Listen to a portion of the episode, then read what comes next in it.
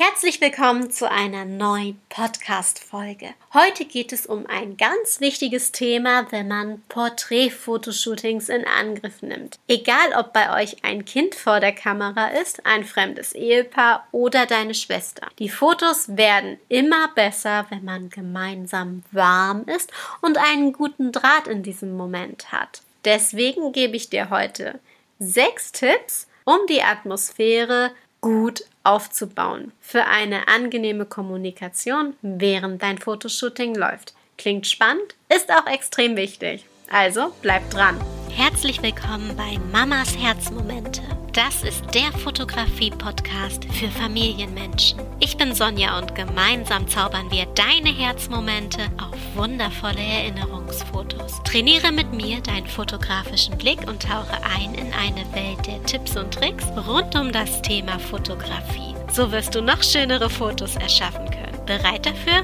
Los geht's!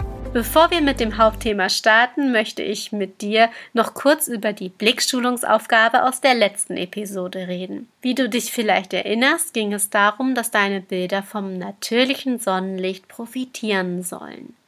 Wie immer habe ich mich genauso mit der Aufgabe auseinandergesetzt. Wir gehen immer viel spazieren und unser Weg führt uns an Wiesen, Bäume, Wasser und Spielplätze vorbei. An der Elbe gehe ich am liebsten lang. Dort hat man oft sehr schöne Sonnenlichtspiele im Wasser. Wer bei meinem Instagram-Account weit nach unten scrollt, wirklich sehr weit, da gibt es sehr viele Sonnenuntergänge von Hamburg auf diese Momente zu achten, hat meinen persönlichen fotografischen Blick sehr geschult. Den Link zu meinem Instagram-Account, falls du ihn noch nicht kennst, findest du übrigens in den Show Notes.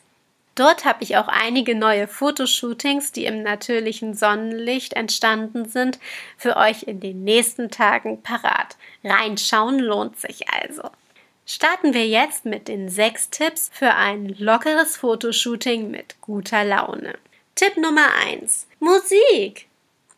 Frag dein Model, welche Songs zu den Favoriten gehören.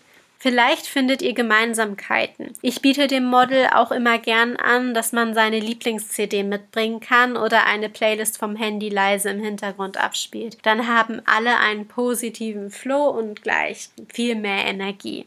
Tipp Nummer 2. Spielzeuge bei Kindern. Wenn man Kids vor der Kamera hat, ist es besonders wichtig, dass sie sich wohlfühlen. Spielzeug und eigene Kuscheltiere können dabei auch helfen. Geh mit dem Kind auf Augenhöhe und wenn die Lust da ist, dann kann sich das Kind auch aktiv mit einbringen und gegebenenfalls über kleinere Sachen wie Deko-Elemente mitentscheiden. Tipp Nummer drei: Such das Gespräch. Versuch dich für dein Model zu interessieren. Stell gute Fragen, verteil vielleicht auch Komplimente. Empathie ist hier ein ganz wichtiger Punkt. Das schafft Vertrauen.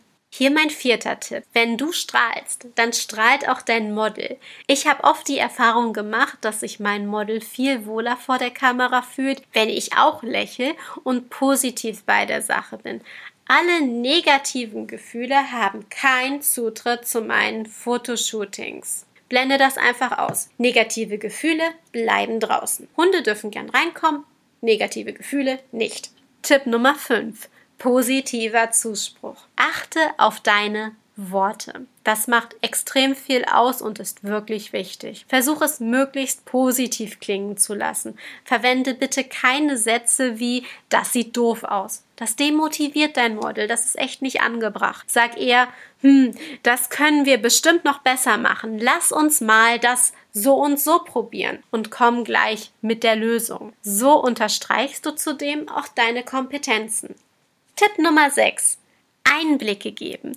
Ich liebe es, wenn ich ein wundervolles Foto gemacht habe so, und so richtig begeistert davon bin und es dann anschließend gleich auf der Kamera meinem Model zeigen kann. Dann kann ich gleich mit abstecken, ob wir auch den gleichen Geschmack haben.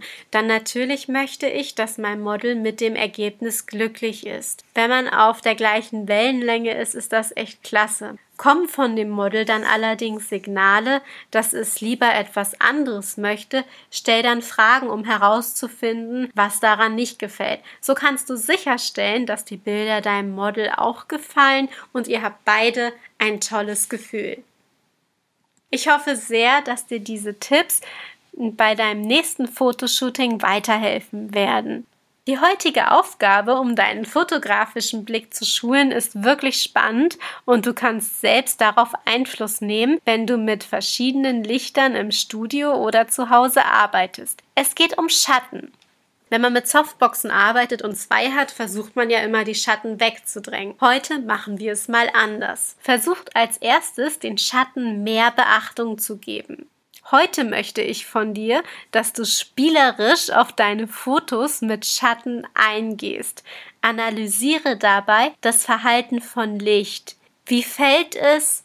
Was lässt Schatten softer darstellen und wie werden sie härter? Kannst du vielleicht Muster erkennen? Ich bin gespannt, was du daraus machst. Deine Ergebnisse interessieren mich immer so brennend. Verlink mich also gern auf Instagram und verwende den Hashtag Sonjas Fotozauber. Weitere Informationen findest du in den Show Notes. In der nächsten Episode zeige ich dir, wie immer, auch meine Lösung. Ich freue mich darauf. Bis dann!